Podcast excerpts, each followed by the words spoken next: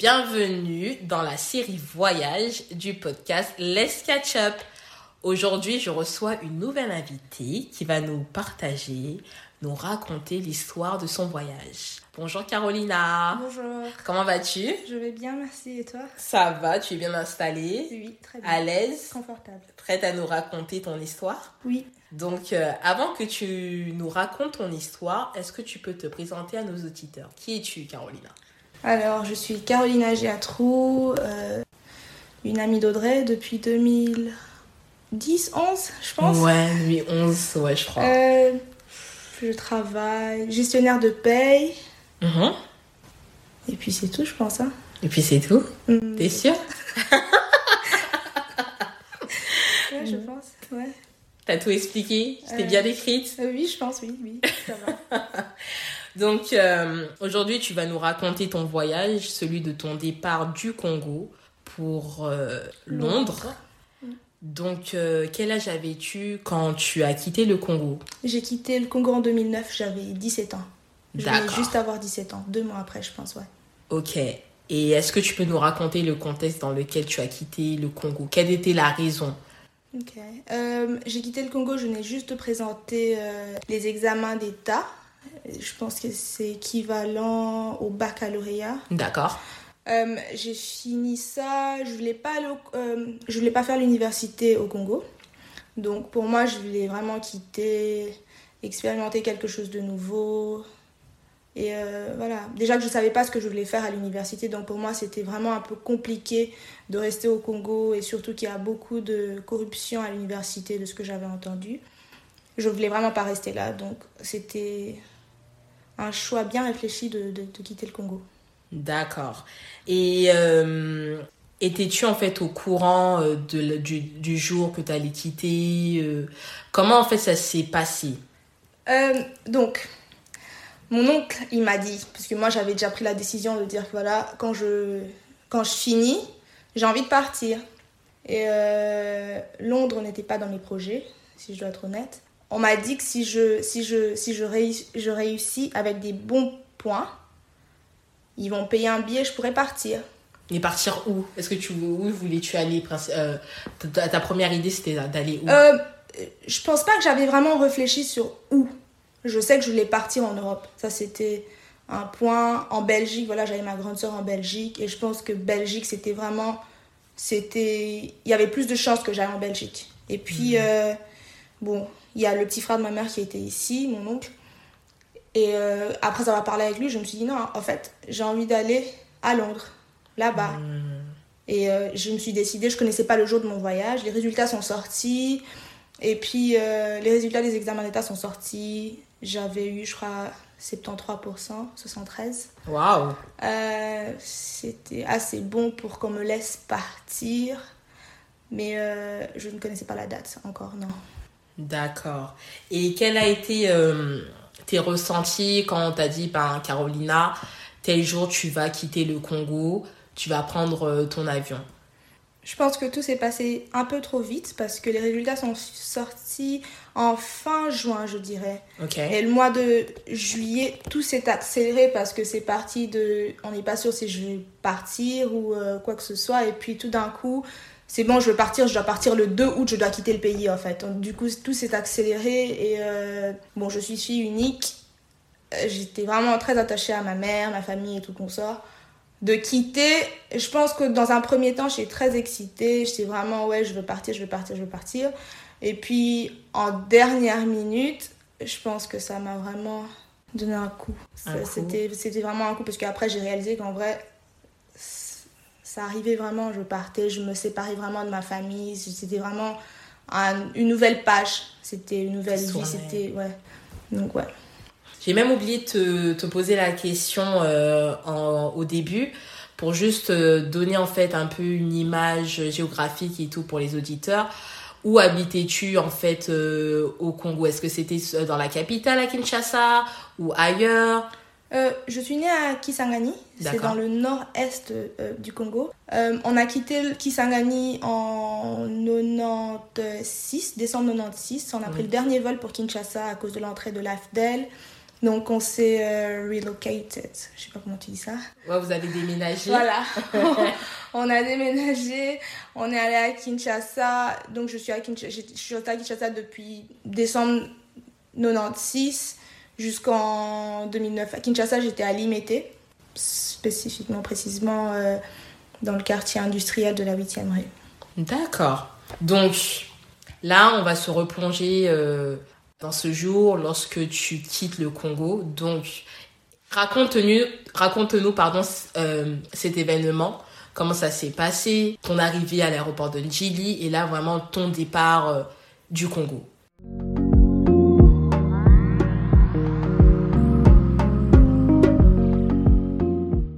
La journée s'est passée super vite. J'ai pas eu le temps de dire au revoir à certains de mes amis. Je crois que la majorité ne savait même pas que je quittais le pays. La journée s'est passée vite. Je me souviens, mon vol, il était le soir. Vers 15h, 17h peut-être, je devais quitter la maison pour l'aéroport. Donc je devais dire au revoir à ma grand-mère. Donc il y avait beaucoup de pleurs. On a pleuré pendant des heures et tout. Parce que c'était la première fois que je me sépare d'elle. Parce que quand j'ai quitté Kisangani pour Kinshasa, j'ai quitté avec ma grand-mère. Ma mère, elle était restée parce qu'elle travaillait. Donc je suis venue avec ma grand-mère. Donc je suis vraiment très très attachée à ma grand-mère parce que c'était aussi ma, ma, ma marraine. Donc c'était la première fois de toute mon existence mhm. que je puisse me séparer d'elle. Euh, c'était dur, les aurait voir et tout, j'ai pleuré quand même, j'ai beaucoup pleuré. Je me souviens, ma mère, ma mère elle disait, ouais, euh, mais pourquoi vous pleurez et tout C'est pas comme si euh, t'allais mourir ou quoi que ce soit, c'est juste un voyage, tu vas revenir après un moment, donc il faut arrêter de pleurer et tout. Il y a une amie à moi d'ailleurs qui, qui est venue pour m'accompagner jusqu'à l'aéroport et tout, on pleurait sur, sur tout le long du chemin, arrivé à l'aéroport. Ma mère elle pleurait pas encore jusqu'à là. Arrivé à l'aéroport, euh, ils ont essayé de me compliquer un peu parce que j'étais européenne, j'habitais dans le pays pendant des années, que j'avais pas de visa. Euh, même, même si j'ai jamais quitté le pays, j'étais européenne de nationalité, mais ils avaient besoin d'un visa qui me laissait ceci, cela. Donc ça, ils ont un peu compliqué pendant une, deux heures comme ça. Euh, à l'aéroport. Et puis, euh, quand on m'a finalement laissé passer, que je l'ai passé de l'autre côté, que ma mère ne pouvait pas venir avec moi, c'est quand elle s'est mise à pleurer. Et là, ça m'a vraiment, vraiment déchiré le cœur parce que j'avais jamais vu ma mère pleurer auparavant. Euh, L'avoir pleuré, ça m'a vraiment déchiré le cœur et tout. Puis euh, voilà, on est passé de l'autre côté, on est monté dans l'avion.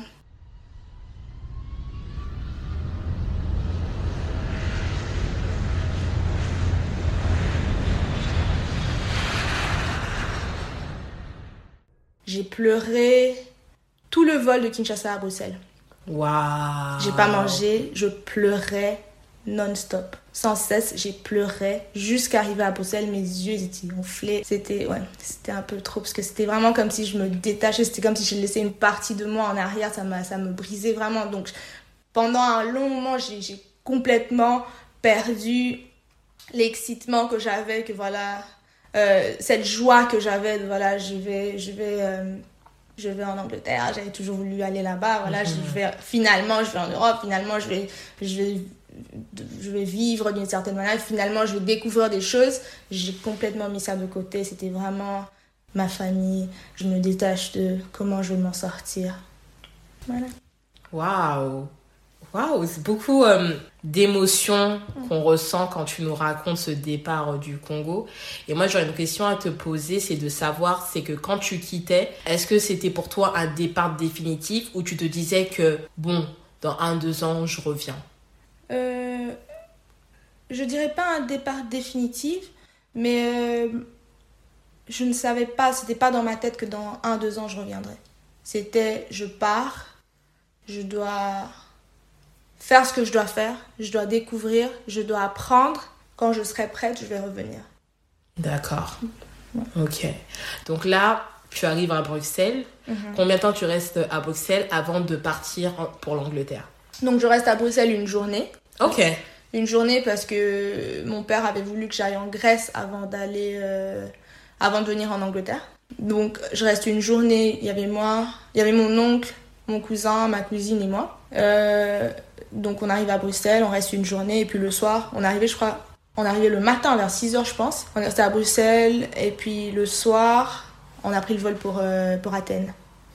D'accord. Donc j'arrive à Athènes le soir, je parle pas la langue. Je rencontre euh, toute ma famille paternelle que j'avais jamais rencontrée, ma tante, ma soeur, mon frère, mes autres cousins et tout. Qui sont en Grèce Qui sont en Grèce, voilà. Euh, ouais, c'était. Je sais même pas comment expliquer ça. C'était, c'était un peu. euh, euh, C'était un peu, je dirais, dur, je sais pas, parce que j'arrivais pas à communiquer avec. C'est vrai qu'il parlait lingala et tout, mais euh, c'est- c'était c'était différent en fait. C'était différent. La vie en Grèce, c'était c'était complètement différent. Vu que tout le monde parlait grec, je n'arrivais pas à m'intégrer. Je pouvais pas Hmm. m'intégrer, je, pouvais- je me sentais pas trop inclus en fait. Mhm. J'ai rencontré ma grand-mère, c'était bien, c'était bien de rencontrer tout le monde, mais euh, je me sentais un peu à part. Mhm. Mais après, je suis restée en Grèce. Je devais rester normalement pour euh, une semaine, maximum deux semaines. Parce que j'étais partie euh, pour rencontrer la famille, mais aussi pour renouveler mon passeport. D'accord. Mais après, il y a eu des complications avec, avec les autorités grecques et tout. Comme j'étais euh, mineure, qui voyageait seule, et ils avaient besoin de, de mon parent, donc ils avaient besoin de mon père qui soit présent pour qu'il puisse euh, me donner un passeport ou je ne sais quoi. Donc ça a pris un peu plus longtemps, donc je suis restée en Grèce un mois. Et puis euh, je suis finalement venue en Angleterre, à Londres, en septembre, le 8 septembre 2009. Waouh. T'as même les dates euh, gravées dans Oui, ta tête. Le gravées. 8 septembre 2009. 9. D'accord. Donc là, c'est ton premier jour en Angleterre, donc ton, ton arrivée. Mhm. Et qu'est-ce que tu as ressenti quand tu t'es dit enfin je suis arrivée euh, dans la vie, dans le pays euh, dont, dont c'était en fait tracé, programmé? Ah, j'étais, toute contente de quitter la Grèce. Ah, j'étais toute, j'étais aux anges. J'avais hâte d'arriver. Puis mon oncle ici, c'est, vraiment comme un grand frère pour moi. On a une différence, je crois, à 7-8 ans. Et j'ai grandi avec lui. C'est, la seule. Que, c'est vraiment la seule personne que, que, que j'avais comme, euh, comme exemple en grandissant. Donc ça faisait peut-être 5 ans. Ça fait à peu près 5 ans qu'on s'était pas vu. Donc pour moi, j'étais toute contente d'enfin retrouver quelqu'un que ça faisait longtemps que j'avais pas vu, Mhm. quelqu'un qui est comme un frère pour moi, quelqu'un que j'ai toujours imité et tout. C'était vraiment une grande joie. Bon, je suis arrivée à l'aéroport. On m'a retenue à l'aéroport pendant 4 heures, je pense. Waouh Euh, parce que j'étais mineure, voyageant seule. Et ils devaient vérifier si c'était pas un child trafficking. Mhm. Euh, ils sont restés là. Bon, c'est vrai qu'ils ont essayé de me parler en anglais. Je parlais pas anglais. Tout ce qu'ils disaient, je comprenais rien du tout. J'ai capté des petits mots comme par exemple mother. Là, je savais que c'était maman Maman. euh, father et tout, number, des petits mots comme ça. Euh, j'ai capté, j'ai compris que peut-être ils me, ils me demandaient le numéro de ma mère, de mon père, donc ils m'ont gardé longtemps parce qu'ils devaient appeler ma mère pour vérifier qu'elle était au courant que j'étais ici et qu'elle était d'accord. sûr. Ils ont appelé mon père, euh, ils ont appelé ma soeur en Grèce, ils ont appelé mon oncle ici même. Ils ont fait des, euh, des recherches sur mon oncle pour trouver que c'était quelqu'un Dessus. de sûr et que c'était pas un child Mhm. trafficking et tout qu'on sort donc ils m'ont gardé quand même longtemps à Heathrow et puis au final euh, ils m'ont relâché. Ils m'ont dit voilà euh, ton oncle il t'attend en bas. Donc je suis sortie j'ai pris le métro je regardais je dis oh, c'est comme ça. c'est comme ça ici hein. Ouais, ouais c'était c'était vraiment différent. C'était vraiment Mhm. différent. Londres c'était vraiment à part. Rien à voir avec la Belgique rien à voir avec euh, la Grèce ou encore le Congo. Donc c'était vraiment à part. Et donc là, ta nouvelle vie à Londres commence, débute. Qu'est-ce que tu en as pensé? Qu'est-ce que tu as détesté? Qu'est-ce que tu as aimé? Raconte-nous cette nouvelle vie euh, à Londres. Déjà, le premier truc que j'ai remarqué à Londres quand je suis arrivée, c'est que les, les nuages, ils bougeaient trop vite. Au Congo, Oh. tu peux rester fixé sur un nuage, il bouge pratiquement pas. Et à Londres, parce qu'il y a beaucoup trop de vent, donc tu peux regarder un nuage et tu le vois courir en fait. Le nuage, il va trop vite. Et ça, c'est un truc que j'avais jamais vu. Et j'étais à chaque fois que je marchais, je regardais toujours les nuages. Je regardais toujours les nuages. Mon oncle, il devait tout le temps me dire Regarde où tu marches. Euh, non, Londres, j'ai bien aimé. Les gens, je parlais pas la langue. Je suis arrivée, je parlais que français et lingala. Je suis arrivée, mais les gens, ils étaient super helpful. Helpful. Ok. Sociable, Sociable. serviable. Voilà. Genre, il y a des fois où je me suis perdue, où je savais pas l'arrêt de bus était où, mais quand j'essayais d'expliquer, bon, j'essayais de traduire littéralement les Mhm. mots français en anglais pour essayer de- de- de- d'expliquer et tout. J'avais des gens qui vont sortir leur téléphone pour essayer de traduire ce que je disais et puis ils vont prendre la main, ils m'emmènent à l'arrêt de bus, ils expliquent au chauffeur où je dois partir par exemple, ils vont me guider, ils étaient vraiment très très patients avec moi, ils se, ils se sont jamais moqués du fait que je Mhm. parlais pas anglais ou quoi que ce soit. Donc euh, les gens ils étaient vraiment gentils ici, vraiment vraiment gentils. ouais. J'ai bien aimé, ouais, j'ai bien aimé. Et qu'est-ce que tu as, par exemple, moins aimé, que tu as trouvé difficile de, de t'accommoder, par exemple? Il n'y a pas grand-chose, hein. Je dirais qu'il n'y a rien, pratiquement. Je suis arrivée, j'ai bien aimé, il y avait tout le monde, tout le monde a l'esprit très ouvert. La majorité des personnes que j'ai croisées au moins, mhm. du moins, ils ont tous euh, l'esprit très ouvert. Tout le monde était très, euh, très serviable. Tout le monde était patient, attentif mhm. et vraiment, c'était, c'était vraiment un, un, très bon, euh, un très bon atmosphère. Ça m'a vraiment motivé de rester parce que je venais de Grèce où les gens ils faisaient pas trop d'efforts pour, pour me comprendre par exemple. Quand j'essaie de, je vais dans un shop, je vais acheter un truc on me comprend pas parce qu'ils font pas d'efforts pour essayer de me comprendre ou quoi que ce soit mais après je comprends que là-bas le français la, le grec c'est pas c'est pas la même chose donc ils étaient pas très très je dirais très gentils euh, donc c'était un peu dur pour moi là-bas. Donc quand je suis arrivée ici et que j'ai trouvé que la mentalité des gens ils essayaient de te comprendre ils essayaient d'aider et tout comme ça même si je galérais pour sortir une phrase ils attendaient ils m'aidaient ils essayaient de comprendre vraiment ce que je voulais dire. Ça m'a vraiment ça m'a vraiment mis à l'aise très rapidement en fait. D'accord. Non, c'est intéressant ce que tu dis parce qu'on dit souvent qu'à Londres, les gens sont vraiment ouverts d'esprit et mmh. serviables. on dit aussi c'est aussi une ville très cosmopolite où on retrouve des gens en fait de partout. partout.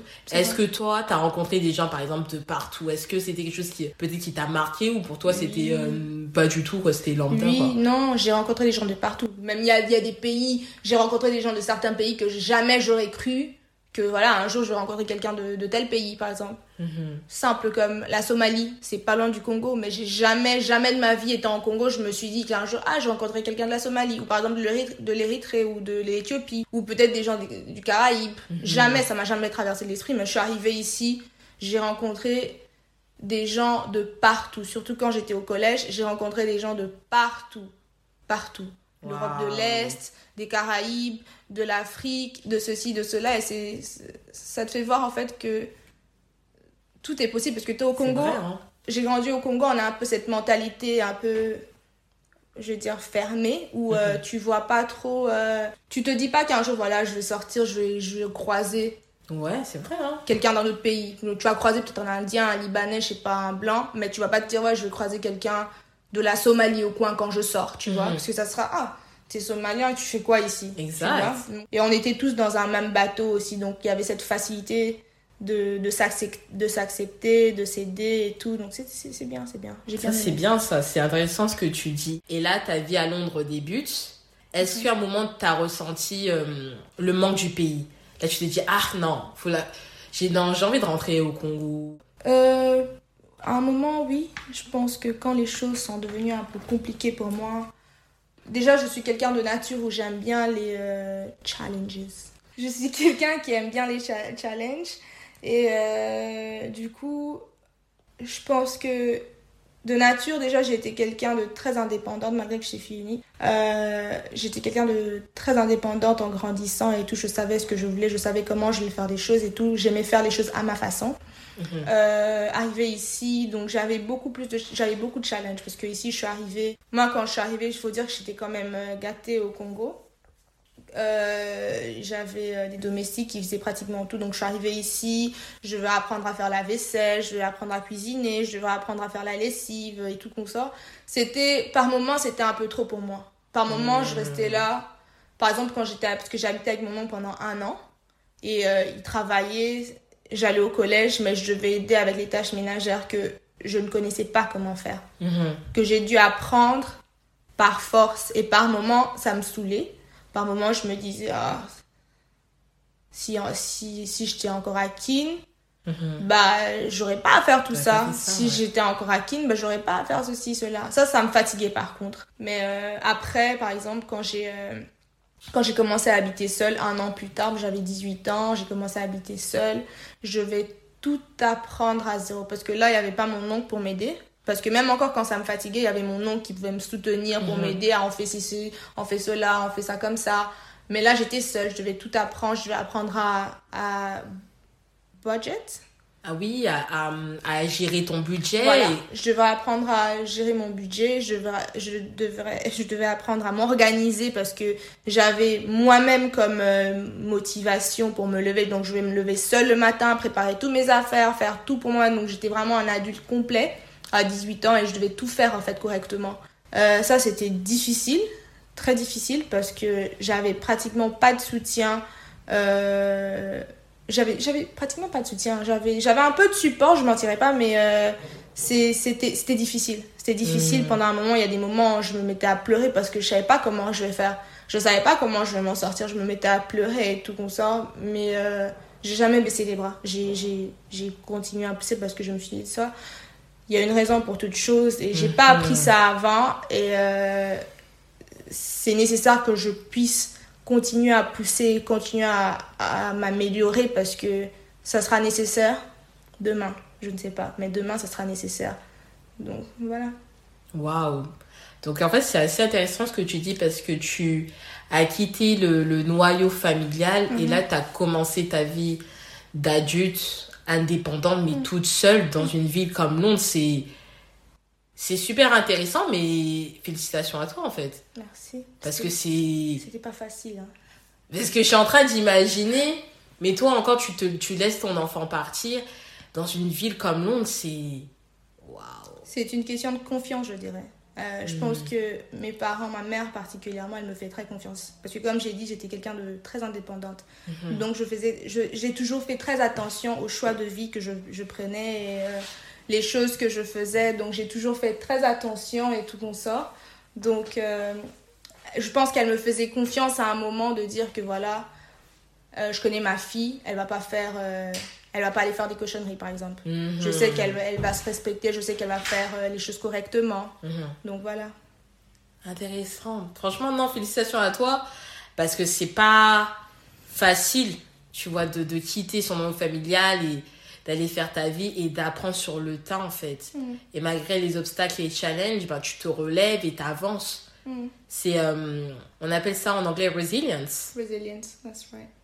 Et je sais que, bon, vu qu'on est amis, hein, vu que tu viens de dire au début, euh, raconte-nous ton expérience, ta participation à Miss Congo UK en 2012. Ah. Parce que tu es arrivée en 2009, Ouais. quelques années après, Mm. on te voit sur les grandes affiches, dans les vidéos, dans les Carolina, dans la compétition. Raconte-nous ton expérience euh, dans cette compétition et dans ta participation.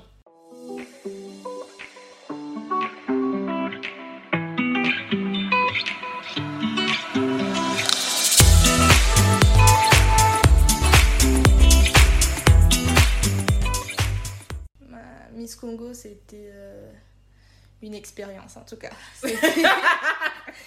C'était une expérience, Miss Congo. Euh, la, la raison pour laquelle euh, je suis allée, j'ai rejoint Miss Congo, Mhm. où j'ai- participé à la compétition et tout, c'est parce que je venais d'un endroit où j'avais pas d'estime de soi. Mon estime était, mon estime de moi-même était vraiment vraiment bas. Je me voyais pas comme grand chose et euh, cela se cela se, se, se voyait très facilement dans euh, ma posture, Ta façon de. ton body language? ma body language, Ouais, voilà. body language. Ça se voyait dans ma body language, comment je parlais. Je parlais pas comme ça. Ma voix, j'arrivais pas à la projeter. J'arrivais pas. J'étais vraiment. euh, je parlais vraiment comme ça. Je parlais comme ça. Et j'aimais tout le temps me cacher. Donc j'avais remarqué que cela m'affectait vraiment et que voilà, demain, j'aimerais euh, travailler quelque part, ceci, cela. J'aimerais que ma voix soit entendue, mais parce que je ne me vois pas comme grand chose et ça m'affecte vraiment, peut-être à cause des traumas que j'avais.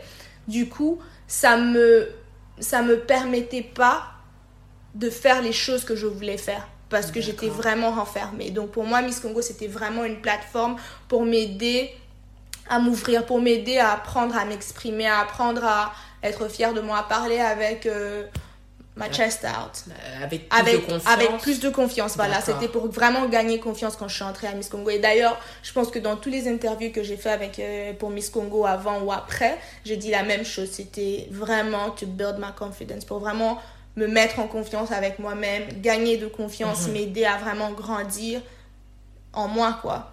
Et euh, c'était c'était vraiment, vraiment challenging parce que euh, je pense que j'ai pleuré plusieurs fois pendant les répétitions, surtout quand on me demandait de, de par exemple, parler à haute voix devant les gens. Déjà que je suis très timide de nature et devoir parler devant les gens, euh, devoir euh, danser devant les gens, devoir faire des choses devant les gens.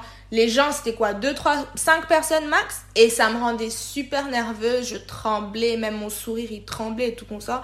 C'était difficile, mais je suis très contente de ne pas avoir abandonné parce que ça m'a vraiment aidé. Ça m'a vraiment aidé parce que malgré que je poussais au-delà de ce que j'étais capable, parce que je me disais que si je ne pousse pas au-delà, je ne saurais jamais jusqu'à où je peux aller, tu vois. Donc euh, c'était, c'était très intéressant, euh, c'était fun. Euh, c'était fun, c'est passé vite, les, les, répétitions et tout qu'on sort, la préparation est passée vraiment vite. la soirée était top, j'étais vraiment nerveuse. En tout cas, j'avais l'impression que c'était en 5 minutes que c'est fini. C'est passé tellement vite que j'ai même pas j'ai même pas senti en fait. C'est passé vite, j'ai pas senti mais c'était bien. C'est vraiment une expérience que j'oublierai jamais. C'est une expérience vraiment que je tiens à cœur parce que ça m'a ça m'a beaucoup aidé quoi. Ça m'a fait grandir Ça m'a fait grandir, ça m'a fait gagner de la confiance en mhm. soi, ça m'a fait euh, découvrir que j'étais ça m'a fait comprendre que j'étais capable de de, de de faire des choses au-delà de ma zone de confort.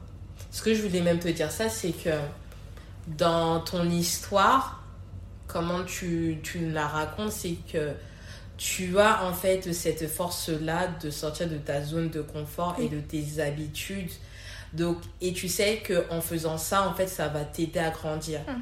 C'est ça qui est super intéressant dans chaque étape, quand tu nous as raconté ton étape, quand tu as quitté le Congo, la Belgique, la Belgique, de la Grèce, euh, la Grèce, de Londres et même cette ta participation à Miss Congo, en fait, c'était des challenges qui t'ont fait en fait grandir. Donc ça, c'est super bien, en fait, même mentalement, te dire que quand je, je, je sors de ma zone de confort, mm. ça me permet de grandir et je et j'acquiers en fait des skills, des connaissances mm-hmm. et des clés en fait qui mm-hmm. vont m'aider dans le futur. Correct. Moi, je dis toujours que, euh, que le bonheur se tient à la porte à l'extérieur de, de, ta zone de confort. Mm. Donc, quand je, quand je veux faire quelque chose, par exemple, et que je regarde le pour, bon, les bénéfices de si je fais ça, qu'est-ce que je vais gagner, et que je vois que c'est quelque chose qui me construit, qui va me bénéficier à long terme, bah, je vais me pousser à le faire. Je vais me forcer à sortir de ma zone de confort. Ça va mhm. prendre des larmes, ça va prendre, euh, ça va prendre beaucoup d'efforts euh, psychologiques, émotionnels et tout qu'on sort. Mais je me dis qu'à la, qu'à la longue, je vais en bénéficier. Parce que si j'arrive à m'en sortir, si j'arrive à accomplir cela, bah à la fin, j'aurai quelque chose. Quand je suis allée à Miss Congo, c'était le but c'était pas que je sois Miss Congo UK. Et d'ailleurs, c'est pourquoi quand, euh, quand je suis sortie première dauphine, quand j'ai été élue première dauphine, ça ne m'a pas dérangée. Ça m'a pas dérangée. J'étais même contente parce que je me suis dit, Sandra, celle qui avait gagné, elle est excellente. Elle parle bien, elle s'exprime super bien et c'est mieux. Moi, je peux garder le sourire pendant qu'elle fait tout son discours. Parce que la pression, je pense que je suis entrée pour euh, accomplir quelque chose et déjà que c'était trop poussé pour moi et d'ajouter la pression de devoir parler en public, je pense que ça allait être de trop parce que déjà j'avais gagné de confiance à un niveau, mais j'étais toujours pas confiante en moi euh, pour m'exprimer en anglais par exemple. J'étais j'étais pas hmm. confiante, je sentais toujours que mon anglais il était pas à ce niveau-là. Je parlais bien anglais, je m'exprimais bien, mais c'est juste que je sentais que mon anglais il était pas à ce niveau-là. Donc pour moi, c'était c'est mieux que Sandra elle passe parce qu'elle elle a grandi ici, elle s'exprime super bien et elle est excellente, elle est parfaite et tout, c'est bien. Moi, ça c'est le niveau que je voulais atteindre, c'est assez. J'ai gagné quelque chose, j'étais venue pour pouvoir euh, me construire, mais après si je ressors avec un prix, c'est un bonus pour moi. Donc voilà. Non, c'est bien, c'est que tu avais déjà ton personal goals dans cette compétition, mhm. tu as, eu ces goals là, je dirais. Tout ce qui est venu après, c'était des bonus. Bonus. Waouh. Et euh, si on revient sur ton voyage, euh, ton départ du Congo, qu'est-ce mhm. que tu aurais voulu savoir avant de quitter euh, le Congo RDC Quel conseil tu aurais voulu avoir? Quel conseil? Aucun. Aucun conseil? Aucun. je dis aucun parce que je suis quelqu'un qui aime apprendre de mes expériences. D'accord. Je suis pas quelqu'un. Je me connais. Je suis pas le genre de personne qui. Euh, tu me diras, ouais, il faut, il faut savoir comment t'organiser, il faut savoir ceci, il faut savoir cela.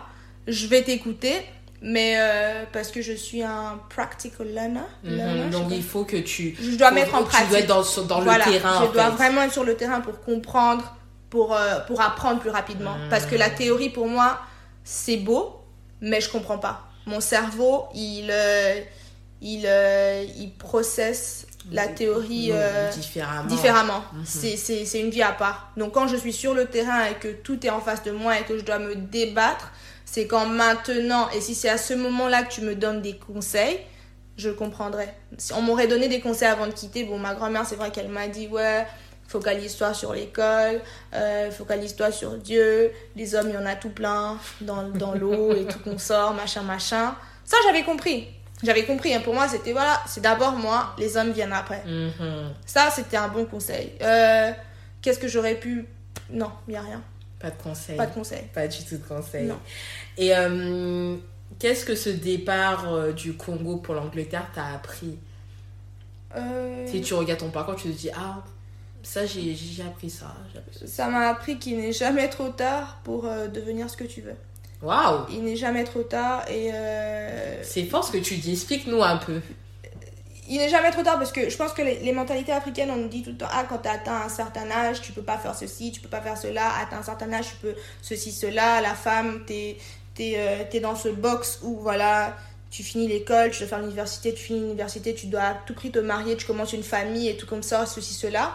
Et euh, après un certain âge, par exemple, tu es dans la trentaine, tu peux pas aller à l'université parce que c'est trop tard.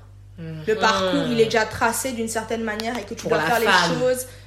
Tu dois faire les choses sur cette ligne-là. J'arrive en Angleterre, j'avais 17 ans, je suis pas allée à l'université au final.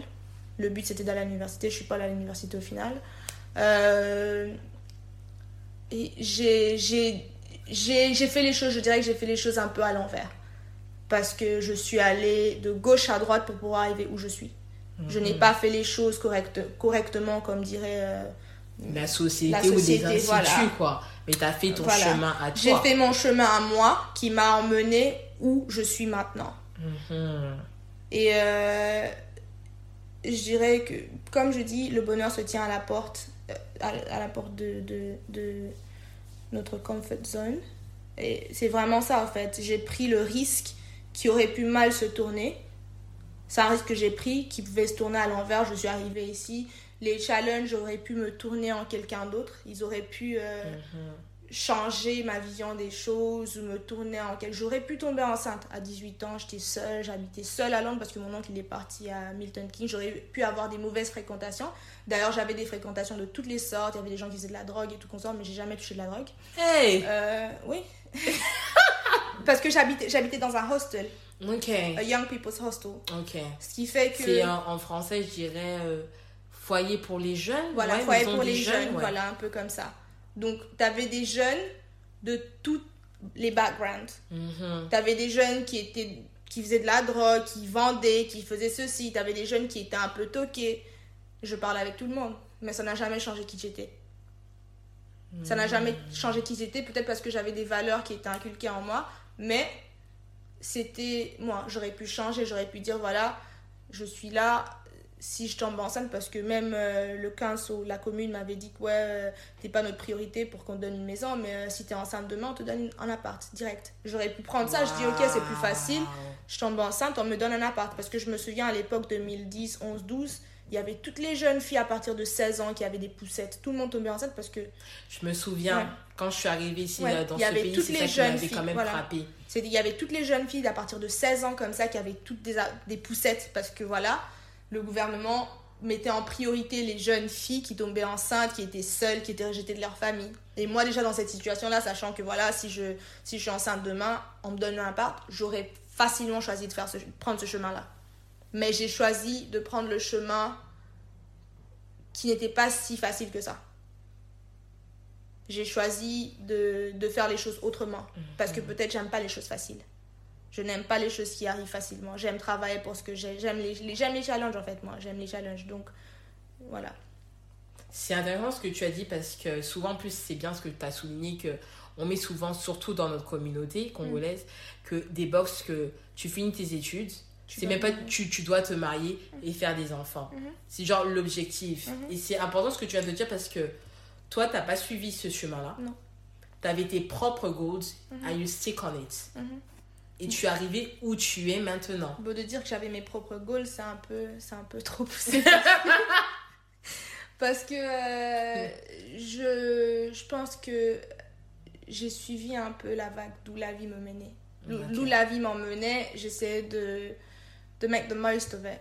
Mhm. Donc je partais, je suivais les vagues et tout, et puis ok, j'arrive là, ok, qu'est-ce que je peux faire ici? Comment je peux m'en sortir ici? Qu'est-ce que je peux faire de cette situation? Comment je peux tourner cette situation pour qu'elle euh, soit bénéfique à moi, par exemple? Mhm. Comme qu'est-ce que je peux faire ici? Ok, je peux rien faire ici, bah je bouge. Mais c'est avec le temps que j'ai compris, ok, parce que jusqu'à là, je pense pas que je savais qui j'étais, ce que je voulais. Même que je dis que je dise aujourd'hui que je suis gestionnaire de paye, je suis tombée dans ça. Bon, pratiquement, je suis presque tombée dans ça. Là, j'ai fait le choix d'être gestionnaire de paye, mais pendant un moment, je travaillais en ressources humaines. D'accord. Je travaille en ressources humaines pas parce que j'ai rêvé de travailler là-bas, parce que j'aimais beaucoup, c'est parce que je suis tombée dans ça. Je suis tombée dans ça, je suis restée dans ça, et puis après, je me suis dit, après un moment, je me suis dit, tu sais quoi, j'aime pas trop les lettres. Moi, je suis plus chiffre. Qu'est-ce que je peux faire ici qui va pas me demander de faire beaucoup plus? Et c'est là que j'ai vu, ah, je peux me focaliser sur la gestion de paye. Parce que quand je- la- mon dernier travail en, gestion, en tant que gestionnaire de euh, en tant que euh, ressources humaines, euh, assistante en ressources humaines, c'était. J'avais une partie où je devais faire les payes. Mhm. Donc, du coup, cette partie-là, je l'aimais plus D'accord. ça me ça m'aidait plus j'aimais bien en fait cette partie là c'était vraiment la partie qui m'intriguait le plus la partie qui vraiment qui gardait mon veillot. Ça me motivait. ça gardait mon mon, mon, mon cerveau euh, stimulé. Ouais, dynamique, tout, voilà. stimulé, ouais. voilà. Donc euh, c'est à partir de là que je me suis dit non je vais me focaliser sur la gestion de paye. Et c'est quand j'ai changé de route à partir de là je me suis dit non c'est ce que moi je vais faire pour ce temps-ci. Je vais travailler dans ça. Et c'est comme ça que je suis arrivée à travailler en, gest- euh, en gestion de paye. Paye. Waouh, quel parcours. Tu devrais être fière de toi. Même du ouais. Et quel conseil tu donnerais à quelqu'un qui, qui quitte en fait son pays natal, que ce soit le Congo, euh, n'importe lequel, pour arriver dans une autre ville en fait, dans un autre pays où la langue c'est pas la même langue que sa langue que tu vois euh, maternelle? Mhm. Quel conseil tu donnerais en fait aux gens qui t'écoutent, qui voudraient voilà quitter tout, aller ailleurs? Je dirais qu'il faut être. euh, Déjà, faut pas venir avec euh, une mentalité fermée pour commencer à faire des comparaisons. Il faut venir avec une euh, mentalité très ouverte, sinon il y aura un choc de culture. Euh, de vraiment choisir ses fréquentations. On dit, c'est quoi la phrase? Dis-moi qui tu fréquentes. Dis-moi qui tu fréquentes, je te dirai Voilà. qui tu es. tes fréquentations vont vraiment déterminer où tu vas dans la vie. Parce que j'aurais pu choisir euh, d'être dans une communauté euh, qui ne fait pas grand-chose. J'aurais pu Mhm. choisir d'être dans une communauté qui est là seulement pour chiller, pour euh, faire du matu vu et tout consort, et je serais peut-être encore restée là-bas. Mhm. Ta fréquentation, tu dois vraiment choisir. Je dis pas de discriminer, mais tu dois choisir, avoir une très bonne balance de avec qui je traîne, avec qui je fais quoi, qui me motive, qui m'aide à arriver, si je veux devenir quelqu'un demain, qu'est-ce qui est bien. Et tu dois vraiment prendre ce temps de réflexion. C'est Mhm. très nécessaire de prendre ce temps de réflexion pour, pour voir en fait qu'est-ce que je veux de ma vie, qu'est-ce que je vaux, c'est quoi ma valeur en fait, où est-ce que je me vois? Pas nécessairement, pas nécessairement, ah je veux devenir CEO, je vais travailler dans ça, ça, ça, ça, parce que moi je connaissais pas tout ça. Mais c'est, euh, moi pour moi c'était plus mes valeurs. Ok, est-ce que un tel représente mes valeurs? Non. La manière dont un tel vit sa vie, c'est pas trop comme moi j'aimerais vivre ma vie. Mais cela ne veut pas dire que je ne vais pas parler avec un tel. Mhm. Je garde un tel à mes côtés, je serai toujours un- une bonne amie pour un tel, mais moi je me vois à tel endroit. Mhm. Donc je dois me focaliser, je dois me mettre avec des personnes qui sont comme ça pour que je puisse acquérir des skills, pour que je puisse acquérir euh, des knowledge et tout consort pour, euh, pour, pour rester la personne que je suis en fait. Tu dois avoir de la personnalité et tu dois te connaître. Tu dois avoir de la personnalité, tu dois savoir quand dire non et quand dire oui. Mhm. Parce que c'est très facile d'arriver à un endroit où tu ne connais personne.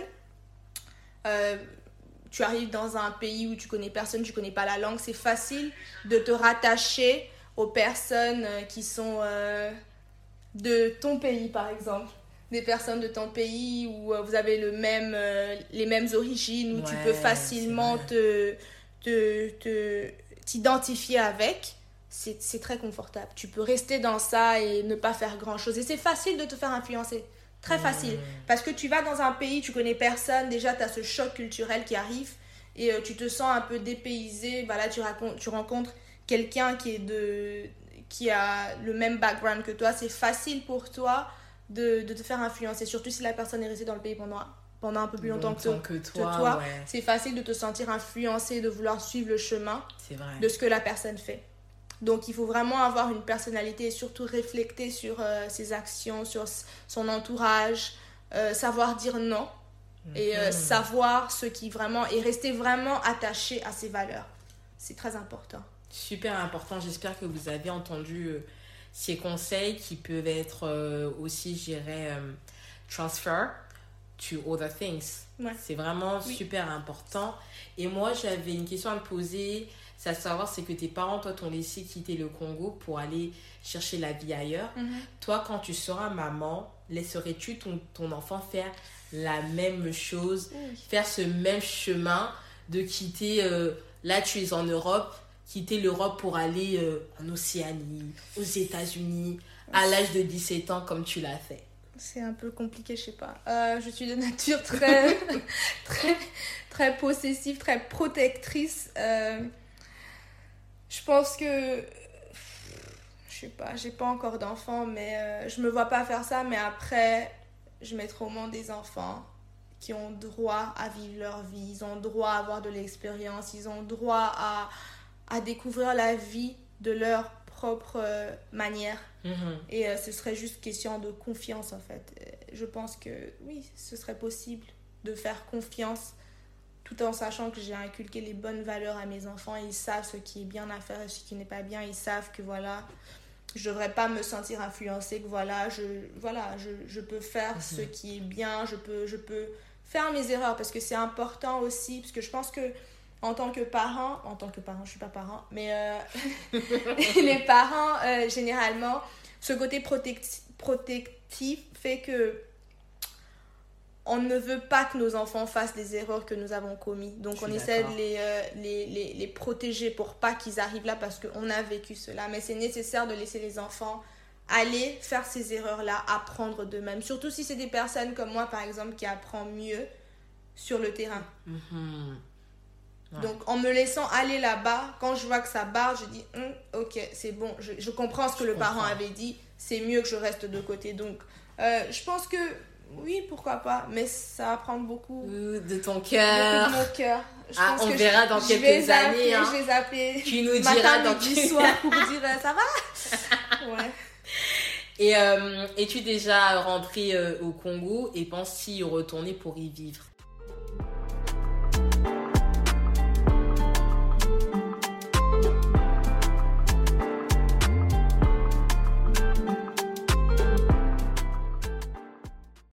Suis rentrée la première fois 5 ans après d'être arrivée. D'accord. 2014. Je suis allée deux fois en 2014, une fois en 2015, une fois en 2016. La dernière fois, c'était en 2018. Je suis allée pour le mariage d'une amie d'enfance. Euh, Est-ce que je pense y retourner? Euh, Oui, mais pour y vivre, je ne pense pas être prête euh, pour euh, retourner vivre en permanence au Congo. Ok. Euh, je pense que je me suis tellement habituée, même si je dis que le bonheur se tient à la porte de la zone de confort, je pense que je me suis vraiment, vraiment habituée euh, à mon, mon indépendance ici. Londres pour moi, Londres maintenant, l'Angleterre pour moi, c'est vraiment, euh, Ta maison. voilà, ma maison, a home. Genre même quand je vais au Congo, je me sens homesick. Parce que ça me manque parce qu'à Londres, je connais ce que je fais, j'ai une routine, je, je fais ceci, je fais cela. Et quand je suis à Kinshasa, par exemple, je suis déboussolée parce que je n'ai rien à faire. À Londres, j'ai toute une vie, j'ai mon travail, je sais comment faire si, je dois m'organiser, j'ai une maison, je dois faire A, B, C, D, je dois tout faire. Quand je suis à Kinshasa, on fait tout pour moi. Je me sens useless. Comment tu dis useless en français? Ouais, pas important. voilà, ouais, c'est- comme inutile. Voilà, voilà, je me sens un peu inutile au Congo en fait. C'est bien, c'est bien pour les vacances. Je relaxe pendant une semaine, deux semaines max. c'est super. Je suis là, je relaxe, je, je m'amuse, je vois mes amis et tout. Mais après, je pense, vers même les deux semaines, ça devient trop pour moi parce que je suis habituée à un mode de vie qui me demande de travailler. Je suis habituée de faire les choses à ma manière. Je sais que je peux aller marcher ceci, je peux aller courir cela, je peux, je peux écrire, je peux faire ceci, cela. Mais euh, étant au Congo, je me sens un peu inutile parce que je fais pas à manger, je vais pas aller dans un supermarché pour faire mes courses, j'ai pas de travail, je suis juste assis là à parler avec les gens H24, à essayer de regarder la télé, tout qu'on sort. Donc pour moi, euh, peut-être dans les années à venir, peut-être euh, peut-être que je vais changer d'avis, mais je pense que je me suis vraiment, vraiment attachée à l'Angleterre.